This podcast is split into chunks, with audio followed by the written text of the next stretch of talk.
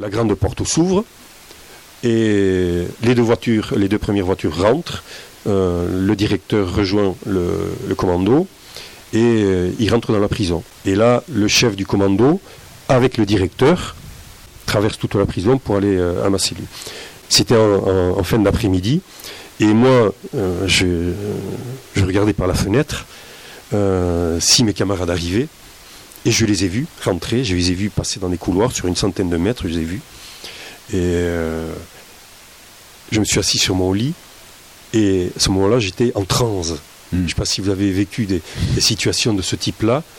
De mes cheveux jusqu'au bout des pieds, j'ai bougé. Euh, physiquement, j'étais en transe. Je ne sais pas si ça a duré 5 secondes, 20 ou, une minute, mais j'ai passé un moment où je n'étais pas moi-même c'était euh, l'émotion évidemment de voir et que ma, vie allait euh, changer radicalement dans les instants qui allaient venir. La personne que vous venez d'entendre, c'est Gabriel Muesca. Il raconte son évasion au micro de la radio Ici l'ombre. L'opération s'est déroulée en 1986. Il revient, dans ce récit, sur l'organisation, L'intervention quasi militaire, ses détails, les premiers instants de la liberté retrouvée, et puis. Et puis il est repris, six mois plus tard. Retour en prison. Je ne peux m'empêcher de penser. Tout ça pour ça. Alors j'ai décidé de creuser, de comprendre pourquoi l'évasion est-elle une obsession, tant pour les personnes détenues que pour les autorités qui, elles, font tout, bien évidemment, pour l'empêcher. Bonjour, je suis Clara Grisot et je vous souhaite sans attendre la bienvenue dans Prison Obsession. Épisode 1 Évasion, je crie ton nom. Mais je vous assure euh, que c'est un sentiment extraordinaire que de celui de, s'échapper des griffes de l'État. Que faisiez-vous contre les barbelés? On a vérifié bien sûr qu'il n'y avait personne dans le Mirador, c'était le cas. J'avais envie de me faufiler par là parce que je veux sortir. C'est une évasion? Et quand c'est le moment, c'est le moment tout simplement. Donc on s'est lancé. C'est l'objectif, euh, c'est l'objectif premier.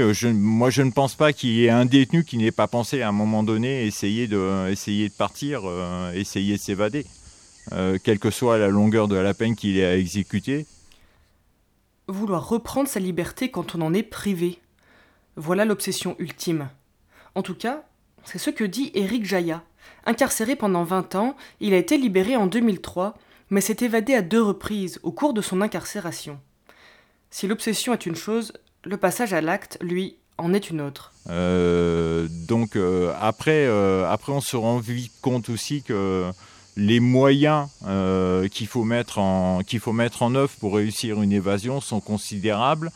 Donc souvent, l'idée de l'évasion est, un peu anéantie par par la difficulté de la, de la mise en place de l'action.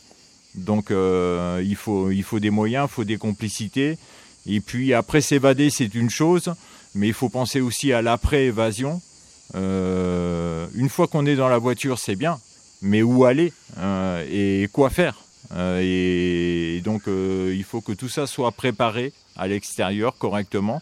Ce qui n'empêche pas qu'il y ait des, des évasions qui se fassent un petit peu, comme on dit, à l'arrache où des gens saisissent des occasions euh, qui sont parfois extraordinaires et qui arrivent à foutre le camp. Je connais certaines personnes qui sont parties comme ça euh, d'une cour de promenade tout à coup alors que tout le monde était en train de faire des pompes euh, et eux ont saisi une occasion qu'ils avaient, qu'ils avaient remarquée, qu'ils étaient les seuls à avoir remarqué et ils sont partis et ils se sont fait la belle comme ça sur des, des, des fulgurances quelque part. Lorsqu'Éric Jaya parvient à s'évader, la première fois, il est repris, un mois plus tard. Donc, Gabriel Muesca, six mois de cavale, Éric Jaya, un mois. Ils sont réincarcérés peu de temps après leur évasion. Et le moins que l'on puisse dire, c'est qu'ils ne sont pas accueillis à bras ouverts en prison. Elle les enferme en réalité davantage, et les mesures de sécurité se renforcent. À partir du moment où une personne ou des personnes arrivent à partir d'un établissement, les autres à l'intérieur, après, euh, vont en subir les conséquences quelque part. Euh, parce que côté surveillant, euh, ça va peut-être pas être la même histoire et, donc la faute va être, va être forcément reportée sur le, personnel de surveillance et sur le directeur, la direction. Euh, donc, euh, par euh, effet papillon, quelque part, ça va retomber sur les détenus. J'allais dire, une forme de jouissance individuelle de, l'évasion, mais d'un autre côté, alors ça, évidemment, on ne le mesure pas et, j'allais dire, on n'anticipe pas, bien évidemment, c'est après qu'on prend conscience de ça, mais ça a des conséquences qui peuvent être dramatiques sur les prisonniers et les générations de prisonniers à venir. Hein. Gabriel Mouesca. À cause de nous, je dirais, il y a des prisonniers aujourd'hui qui vivent des conditions de détention beaucoup plus difficiles qu'avant euh, nos évasions euh, respectives. L'État tire des leçons de chaque évasion. Moi, euh, après l'évasion, on m'a dit il y a deux choses qu'il ne faut pas faire en France s'évader et faire de la fausse monnaie. L'État n'accepte pas ça. J'ai vécu pendant trois ans d'isolement total. C'était le, prix à payer pour l'évasion, parce qu'on avait passé ce qui n'était pas acceptable par l'État. Et, donc, j'ai quand même un regret euh, dans, tout ça. Et je reviens euh, au fait que l'État prenne, euh, tire des leçons de toutes les évasions.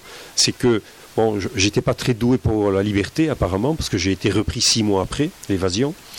Et bien évidemment, les mois qui ont suivi, il y a eu les enquêtes qui ont été ouvertes sur l'évasion, qui, quand, comment. On m'a ramené à Pau, euh, pour voir un juge d'instruction. Et donc j'ai passé une journée à la prison de Pau dont je m'étais évadé euh, quelques mois précédemment. Et euh, le peu de temps que je suis resté, c'était un balai d'ouverture de, ma cellule et de surveillants qui sont rentrés, responsables syndicats, qui me disaient en résumé Merci Mouesca, grâce à vous, on a obtenu ce que pendant des mois, des années, nos syndicats ne sont pas parvenus à avoir, c'est-à-dire un super mirador au milieu de la prison, des salles de, veille la nuit, la télé, etc etc.. Enfin, des choses qu'ils ne parvenaient pas à avoir, ils l'ont obtenu du jour au lendemain grâce, euh, grâce à, cette évasion-là. Euh, comme je disais, quand vous êtes évadé une fois, après on, vous surveille comme le lait sur le feu. Hein. C'est-à-dire que bon, vous passez, euh, ce temps-là, c'était le, le, passage au cachot, au mitard, qui était encore de, 45 jours. Donc vous avez 45 jours où vous, êtes, vous vivez la condition de, de reclus dans la réclusion. Euh, là aussi, on a évoqué la, question euh, du suicide. Euh, il faut rappeler que dans les prisons françaises, on se suicide sept fois plus que dans le monde extérieur. Et en prison, on se suicide sept fois plus au mitard qu'en détention dite normale. Hein. Donc vous voyez que c'est vraiment un lieu mortifère avec un M majuscule. Et donc j'ai d'abord commencé à avoir 45 jours de mitard. Et puis au, sortir de, euh, du mitard, je me disais, tiens, je vais jouir entre guillemets de la détention normale. tu vas passer juste de côté grillage, tu vas aller au quartier d'isolement. Et là, je suis resté euh, euh, trois ans. Trois ans qui ont été, le, dire, une période durant laquelle vous êtes mis à l'état d'animal. 21 hein. ans après, je suis toujours à marcher six pas sur six quand je prends le téléphone, des fois même au, boulot quand je fais des réunions avec des collègues. Je me lève et je marche les six pas sur six que je faisais quand j'étais euh, en cellule, à l'isolement. L'isolement total, c'est au bout de 7-8 mois, vous commencez à bégayer, vous, vous n'avez euh, euh, plus la possibilité, de, par exemple, de, lire une, page de livre jusqu'au bout, de vous concentrer, de regarder un programme télé, vous n'arrivez plus à vous concentrer de la sorte. C'est des conditions que je, je qualifie d'infrahumaines euh, qui vous sont euh, imposées. Le système se renforce. Et il se renforce après chaque évasion, c'est un fait. Il faut à tout prix empêcher la suivante. Le système se blinde, il se blinde dedans, il se blinde dehors. Dedans, le budget alloué à la sécurité augmente considérablement, les marges de liberté s'amenuisent, l'évadé rattrapé paye le prix fort. Dehors, l'arsenal juridique est complété. La loi du 9 mars 2004 sanctionne l'évasion de 3 ans d'emprisonnement et de 45 000 euros d'amende. Je suis allé rencontrer Maître Nasser Zadeh, avocate en droit pénal au barreau de Lyon et coprésidente de Prison Insider. Je lui ai demandé ce qu'était une évasion et ce que les textes en disaient. En France, euh, constitue une évasion le fait de passer outre d'être sous écrou. Dès lors qu'une personne est, en train, euh, est enfermée dans une prison ou dans un centre de semi-liberté ou avec un bracelet électronique et qu'elle se défait des contraintes de chacune de ces, euh, de ces privations de liberté, elle est considérée comme étant en évasion Ce qui est important, c'est qu'il y a ensuite un second alinéa dans l'article qui réprime l'évasion euh, qui euh, ajoute des circonstances aggravantes. Et ces circonstances aggravantes, c'est si l'évasion a été réalisée euh, donc soit en, commettant une violence, soit de la corruption, soit une dégradation. Hein. Et donc là, la peine encourue est un peu plus importante. Euh, la répression de l'évasion en France a, on va dire grossièrement, euh, une histoire de 120 ans. Et euh, le fait que le seul euh, acte que de se soustraire à la mesure de contrainte constitue en soi une évasion ne date que des lois Perdenben de, de 2004. Donc, ce qui me fait dire, lorsque j'ai à plaider de telles affaires devant les magistrats, que l'évasion telle qu'elle s'est réprimée en France actuellement est un bébé délit, parce que dans l'histoire du délit qui est plus de centenaire, cette évasion a à peu près une vingtaine d'années en réalité.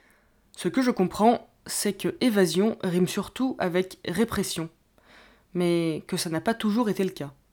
Or, juste à côté de la France, la Suisse n'a pas pris ce chemin. Cela m'a suffisamment interloqué pour que je me rende en Suisse afin d'en savoir plus. André Kuhn est criminologue et professeur de droit pénal à l'université de Neuchâtel. Est-ce que, en Suisse, il y a une définition particulière de l'évasion? Alors non, il n'existe pas en Suisse de définition juridique de l'évasion, puisque euh, l'évasion n'est pas punissable en tant que telle, donc on n'a pas besoin de la définir euh, en tant que telle. Effectivement, j'ai entendu et j'ai lu que la Suisse, dans sa législation, avait un droit à l'évasion. Est-ce que cette formulation est correcte? Alors, c'est moyennement correct, c'est-à-dire euh, on, vit dans une société dans laquelle on a le droit de faire tout ce qui n'est pas interdit, et vu que l'évasion n'est pas interdite, donc on a le droit à l'évasion, oui, pourquoi pas. Euh, évidemment, ce n'est pas un droit euh, absolu qui est offert à tout le monde, c'est une possibilité que certains vont saisir, et ils ne seront pas punissables parce qu'ils l'ont saisi, en fait. Est-ce que euh, ces dispositions-là, font l'objet de débats? Est-ce qu'on revient sur cette notion, alors on va dire grossièrement, de droit à l'évasion? Alors non, pas tellement. Enfin, il y a eu euh, euh, une, interpellation à un moment donné au Parlement suisse qui a, qui a été déposée et le Conseil fédéral, donc le, le gouvernement, a tout simplement répondu qu'il n'y avait aucune raison de légiférer sur quelque chose qui n'est pas nécessaire. Et donc, euh, voilà, ça a été euh, rejeté et ça n'a pas été représenté derrière. Donc, finalement, personne ne s'offusque vraiment de l'idée qu'on euh, a ce que vous appelez un droit à l'évasion. ça, ça, ça c'est pas, pas fondamentalement dérangeant. Déjà parce que euh, on est quand même de plus en plus conscient que euh, l'effet dissuasif du droit pénal n'est pas si grand que ça. Donc euh, l'effet dissuasif d'une norme qui punirait l'évasion, ben, on peut toujours rêver, mais je crois que ça ça, va pas marcher. Alors après, pourquoi pas hein, Il y a des, choses qui sont criminalisées en Suisse et qui ne le sont pas en France. Il y a des choses qui sont criminalisées en France et qui ne le sont pas en Suisse. Ben voilà, l'évasion fait partie. C'est ça ne voilà, ça, ne nous touche pas plus que ça. Euh, c'est, ben pourquoi pas hein, Pourquoi pas essayer Alors, ce qui aurait été intéressant, enfin, ce qui serait intéressant aujourd'hui, c'est de voir si avant 2004, euh, il y avait plus d'évasion que depuis 2004. Est-ce que cette loi a eu un quelconque effet dissuasif ou bien est-ce que ça a eu aucun effet, voire un effet d'encouragement, parce que voilà, euh, qui ne tente rien à rien, donc euh, finalement allons-y. je ne sais pas, hein, donc, euh, mais ce serait intéressant de voir est-ce qu'il y a eu une baisse, des, une baisse significative des évasions.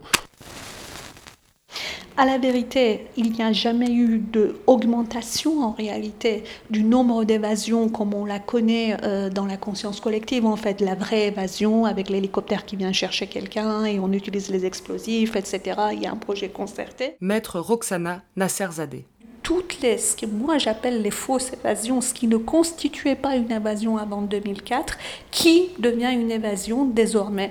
En d'autres termes, euh, la personne qui bénéficie d'une permission de sortir sort de la prison et ne rentre jamais à l'intérieur de la prison est considérée comme en étant en évasion. C'est aussi simple que ça. Je me suis penché sur le nombre des évasions qui figurent dans un document du Conseil de l'Europe. Celui-ci rapporte 15 évasions en 2002, ce nombre est de 21 en 2005, 18 en 2013, 21 en 2018. Il n'y a donc pas d'effet décisif de cette loi de 2004 sur le nombre des évasions. En réalité, les évasions, il y en a entre 15 et 30 depuis une vingtaine d'années. Maître Nasser Zadeh pointe les fausses évasions, celles qui sont constituées par des non-retours de permission ou des retards. Toutefois, si l'on se souvient bien, celles-ci ne sont pas celles qui ont motivé l'adoption de la loi ni le renforcement des mesures sécuritaires. La loi et la sévérité accrue du contrôle n'empêchent pas les évasions. Celles-ci sont devenues de plus en plus violentes et de plus en plus risquées. Comment cette escalade va-t-elle finir? Je suis allé partager mes obsessions avec quelqu'un d'autre, une personne qui, elle aussi, est un peu obsédée par les évasions, au point d'y avoir consacré plusieurs ouvrages. Cette personne, c'est Franck Sénateur. Nous avons, lui et moi, une discussion à bateau rompu dans un endroit insolite, puisque je lui ai donné rendez-vous dans un cimetière. Ce que j'ignorais encore, c'est que ce lieu allait revêtir toute son importance pour la fin de cet épisode. Voici ce qu'il me confie. Euh, l'évasion permettait de raconter une histoire qui une histoire euh, judiciaire pénale française qui va de, euh, encore une fois, la privation de liberté, le code pénal de 1791, à nos jours, des prisons en partenariat public-privé, comme Réau, comme tout ce qui va se construire, comme tout ce qui politiquement est complètement dans l'air du temps. C'est comme pourquoi il n'y a plus de braquage, parce qu'il n'y a plus d'argent dans les banques, parce qu'il parce qu'il y a des caméras de surveillance partout. Voilà, le système, il, verrouille, il verrouille. L'idée de l'évasion euh, en France, voilà. Pourquoi il y a si peu de gens qui s'évadent en France?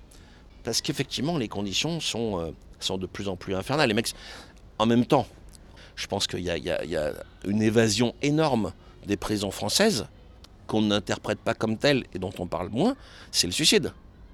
Voilà, les mecs s'évadent de la prison en se suicidant. Parce qu'ils deviennent fous. Parce qu'à un moment donné, euh, le truc, c'est un tombeau. Et qu'il faut une force de caractère pour le supporter euh, extraordinaire. Alors, je ne les défends pas et j'oublie pas les victimes. Hein. mais voilà, ça, c'est une forme d'évasion aussi, d'évasion moderne. Ces paroles me touchent.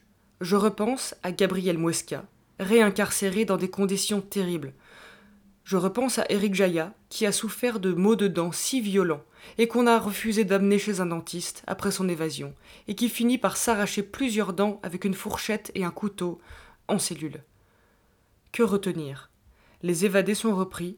Chaque évasion renforce le système pénitentiaire, la loi française sanctionne les évasions, et une personne reprise restera donc encore plus longtemps emprisonnée. Cette logique n'est pas universelle, on l'a vu, puisque d'autres pays conçoivent le problème différemment. Le sujet est extrêmement simple. À l'instar d'autres pays démocratiques, nous soutenons, et à l'instar de ce qui a été en France jusqu'en 2004, depuis le Code napoléonien, tenez-vous bien, jusqu'en 2004 en France, le fait de s'évader pour parler grossièrement par ruse, n'a jamais constitué une infraction en France. Parce qu'il était admis, et il est admis actuellement dans d'autres pays démocratiques, que l'être humain aspire avant toute chose à la liberté. Et que si elle aspire à la liberté en ne commettant aucun autre délit, pendant son évasion, en ne violentant personne, en n'abîmant pas euh, quoi que ce soit, euh, en n'ayant pas une action violente, en ne procédant pas à la corruption des agents de l'administration pénitentiaire, eh bien alors, elle n'a commis aucun délit. Et euh, voilà pourquoi ça n'a pas été réprimé en France jusqu'en 2004 ce que je trouve fascinant, c'est que euh, notamment vous avez les comptes rendus des procès de Jeanne d'Arc qui sont disponibles euh, sur le net jour par jour, jour d'audience, les questions posées, les réponses données par Jeanne d'Arc. Euh, Jeanne d'Arc, il lui était reproché notamment, alors elle était ce qu'on peut appeler aujourd'hui en détention provisoire, et voilà qu'elle essaye de sauter par la fenêtre de la tour où elle est détenue pour parler vraiment de manière caricaturale la question se pose de savoir si elle a fait une tentative de suicide ou si elle a fait une tentative d'évasion. Parce qu'à l'époque, tenter de se suicider est un délit, mais tenter de s'évader ne constitue pas un délit. Et donc le juge va lui poser la question Avez-vous tenté de vous évader ce jour-là? Jeanne d'Arc répond Bien sûr que j'ai tenté de m'évader, comme il est permis à n'importe quelle personne de s'évader des geôles. D'un côté, l'instinct de vie, celui de ne pas se résigner, s'enfuir coûte que coûte, quoi qu'il en coûte. Et de l'autre, quand tout ceci est trop insupportable, qu'il faut mettre fin à des souffrances indicibles, le suicide peut apparaître comme le dernier espace à conquérir. La vie, la mort, l'évasion, le suicide. Tout pour échapper à la prison. Alors peut-être serait-il possible de desserrer la poigne sécuritaire qui broie la personne, son humanité, sa dignité. Comment? Eh bien comme partout, il y a des activités qui sont à même de créer un sentiment d'évasion. C'est le cas d'un bon repas, d'une soirée d'ivresse, d'un moment de passion charnelle, d'un coup de fil inopiné à un ami cher. Autant de choses que l'administration pénitentiaire tente à interdire, limiter, encadrer. Alors, si je veux vous donner quelques perspectives pour les prochains épisodes, ce serait d'aller regarder du côté de ces interdits qui contribuent à enfermer davantage. Je vous donne rendez-vous à l'automne pour le prochain épisode. Merci et bon été